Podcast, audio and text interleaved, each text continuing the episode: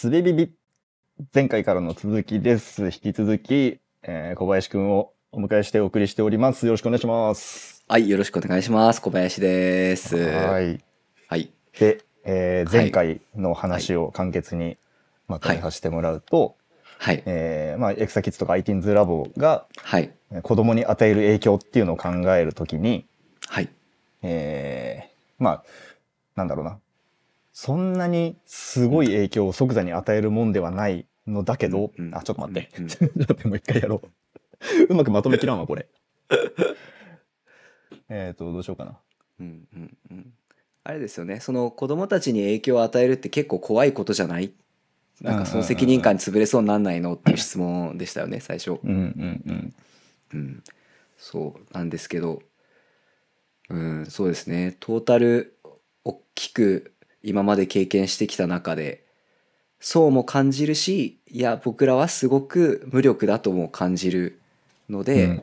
なんかその狭間で一生懸命あの嘘にならないように頑張ってますみたいな 感じでやってますっていう、はい。まとめでいいですかね。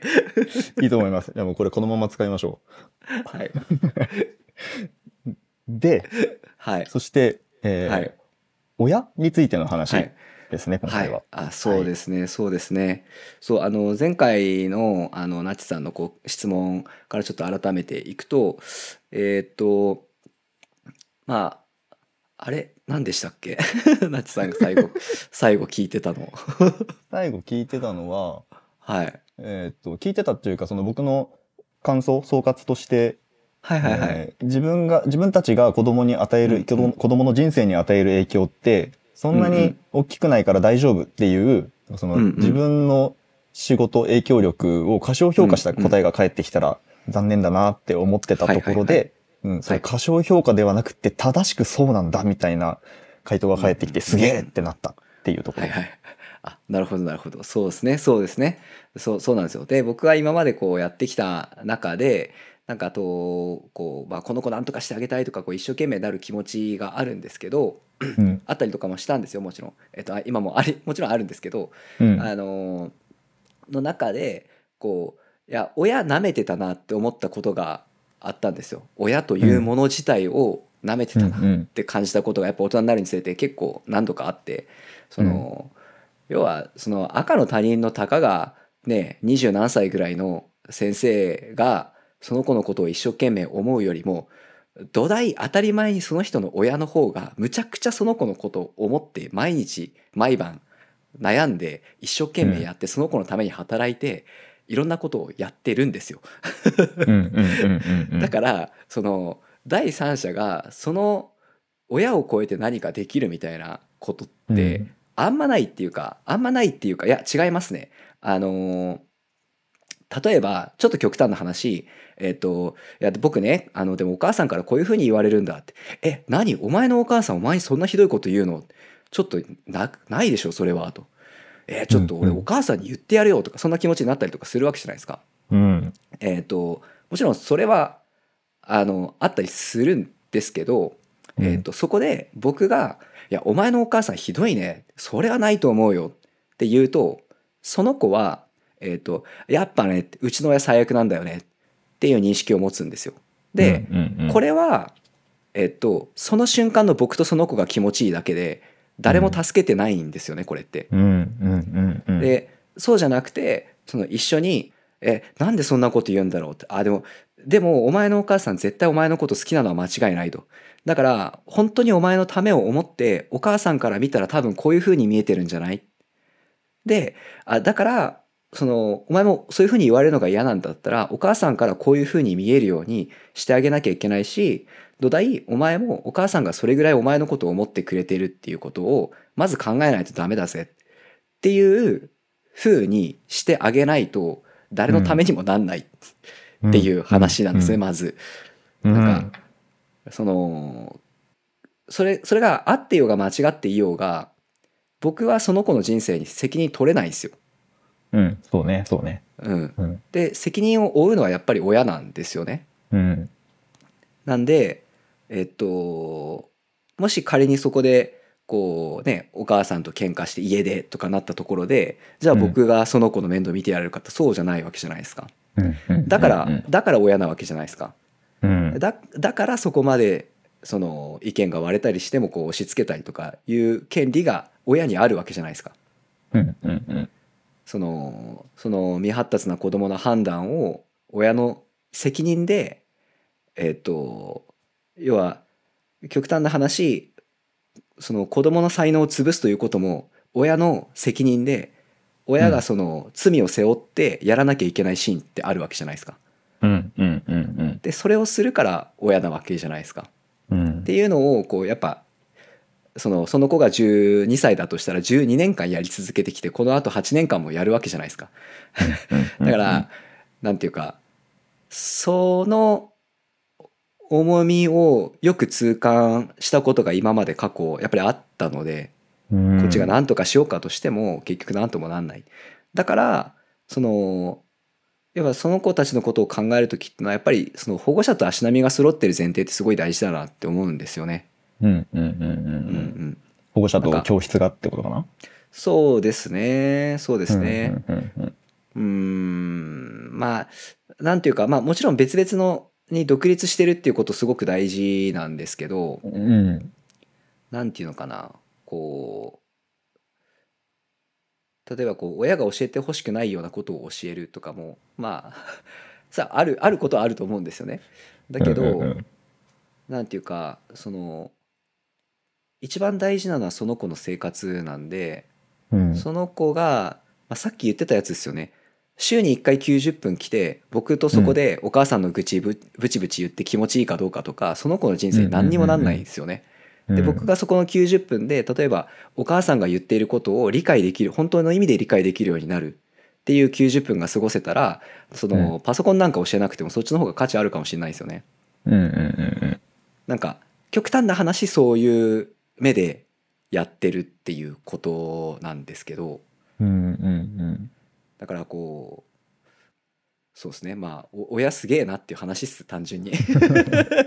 俺親じゃないんで子供いないんで、うん。ね、うんうんうんうん。どうどうですか？親として。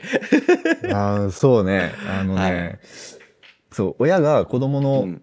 人生の選択に責任を持たねばならないというのは、うんうんうん。ある範囲納得しつつうんうん。でもね結局親も子供の人生には責任持てんのよなって思ったりもする、まあそうでしょうね。それはそうでしょうね。うん。うんそれはね子供の年齢とかが、うんうんうん。ね自己自己認識の、ね育ち具合とかなんかまあいろいろうんうんうん。要素があってどどこからか責任をと手放すみたいなことがとグラデーションで起こっていくというものなのかもしれないんだけど、うんうんうんうんまあやっぱね親としても、やっぱそこの子供の責任を持つっていうのはかなりのうんうん重圧だよね、そりゃ真剣になるよっていう話はあるな。うんうんそうですよで,、ね。でとというのと同時にそれを、はい。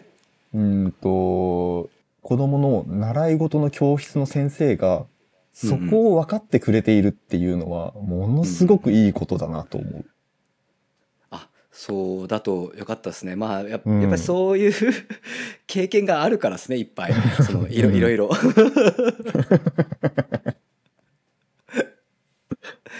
いろいろいろあるっすもんね。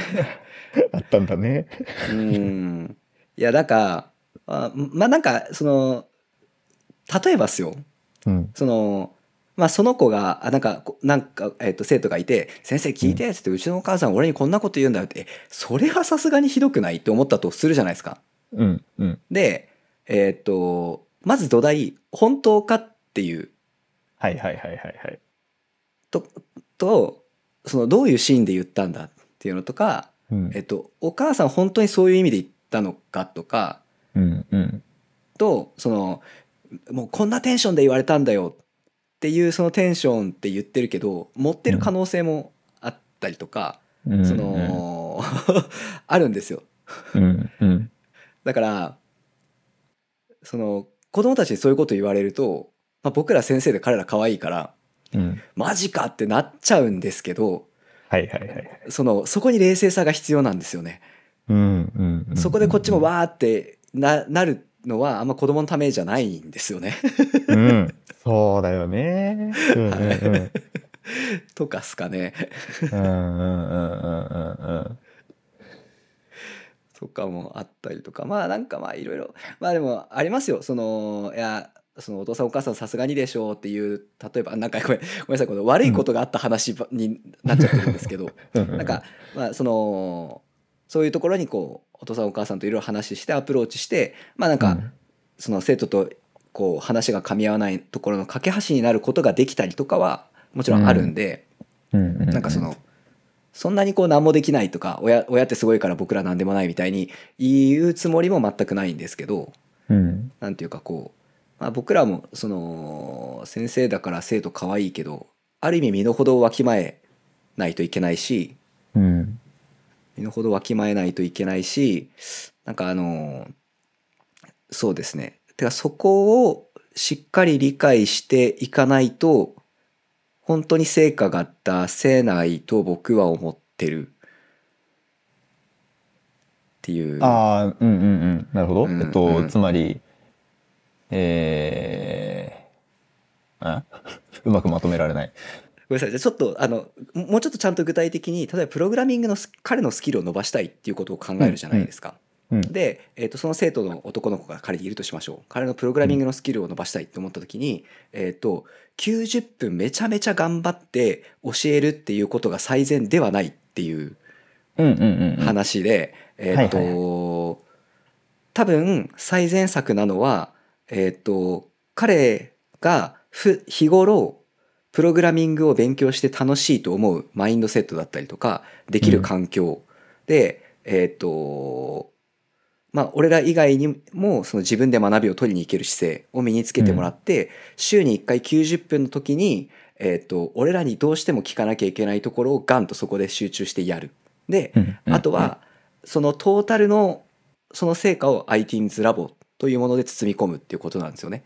で、あのーこれはうちじゃなかったら多分その90分がいかに過ごされたかっていうところにフォーカスしてる気がするんですけど俺はうん。そのそこ90分だけ教えても大した成果出ないっていうのを流れの経験で知ってるのでここの90分はあくまでその強力な呼び水として使う時間であってその一番大事なのはその子からの見え方その子の環境をプログラミングが勉強できる勉強したい環境に作り変えていくことだから、うん。例えば「あじゃあお母さん家にパソコンをまず買ってあげてください」とか。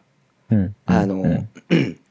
えっ、とあじゃあ家に全然パソコン触らせてないんですか？あじゃあもう1日30分でいいんで触る時間与えてあげてください。とかうん。えっと、なんですかね？あ、お母さん、あの、プログラミングっていうのはこういうもので、みたいな。学ぶとこういうことがいいことがあるんですよ。で、これぐらいの時間かかるんで、焦らず見てやってください。とか、そういうことを言って、彼の周りの環境を整えていくことが結局成果に一番つながるんですよ。うんうんうんうんだだから、えっと、俺らは結構それをやってるっていう感じなんですよね。はいはいはいはいはいうんうんその授業時間だけに成果を求めてないっていう感じです。うんうんうんうん。あれ？なんかうちの宣伝みたいになった？あれなんで？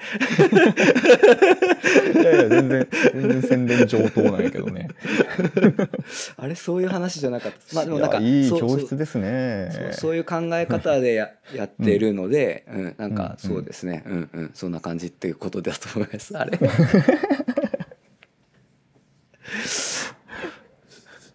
そうっすよね。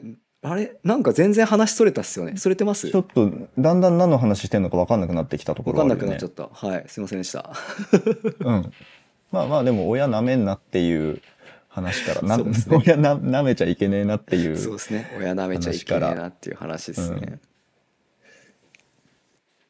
いや本当になんか自分が親じゃないんでですねやっぱこう、うんそこは、うん、舐めちゃいかんなと思ってやってます。そうねそうだよね。親親だけじゃなくても他人をなめちゃいかんよなってよう思うよあまあそうですね。みんな思ったよりすごいですもんね。そうそうそうそう。思ったよりすごいですもんねみんな。なんかコバも最近のどっかの誰誰だっけ？ちょっとごめん。誰誰のとこだったか。橋野さんかな？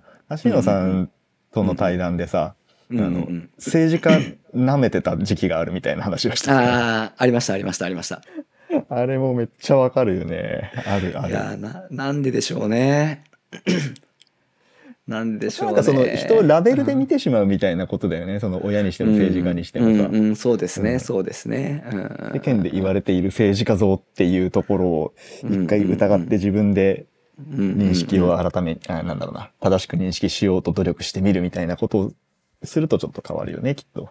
うんうんうんうんうんうん。なんか難しいですよねそのこう知らない方がこうバーンって自分の意見言えたりもするわけじゃないですかうんうんうんうんうん。だからなんかこう何がいいんだろうっていうのは結構バランスで難しいなとはいつも思うんですけどねそのどういだよう、ね。うん、ある意味うんうんうん無知であるからこそ前に進める瞬間もきっとあると思うあるある。しううんん。まあその、えっ、と、知識とか経験は、その前に進める打率を高めるよね。うん、そうですね。ううんんうんうん無知でバーンっていくと爆発力があるかもしれないけれど、多分打率はめっちゃ低いと思う。うんうん。そうですね。だから知識経験あるけど、ひよってないっていうのが一番いいですよね。ひよひよってないってそうそうそうそうそのんんその若かりし頃のパッションそのまんまで言ってるみたいな。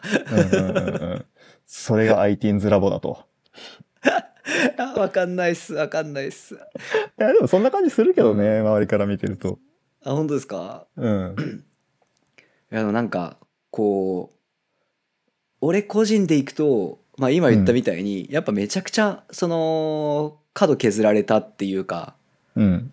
あの、うん、なんか何何度もぶつかってこう「いやこうでしょう」あなるほどこうとは言い切れないのかみたいなことをめっちゃ繰り返しながらうんうんうんうんめっちゃ繰り返しながら やってますね。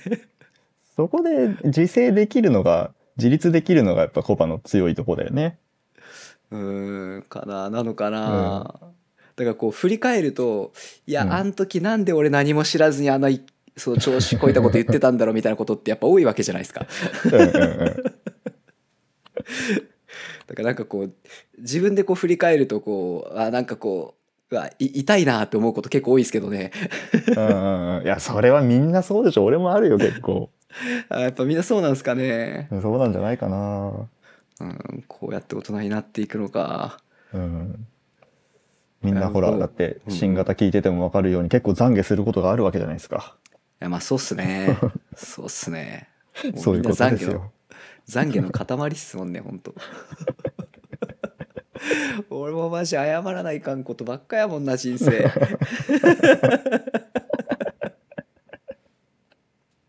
えナッチさんナッチさん例えばこう懺悔するようなことあるんですか？おお。わあ、なんやろう。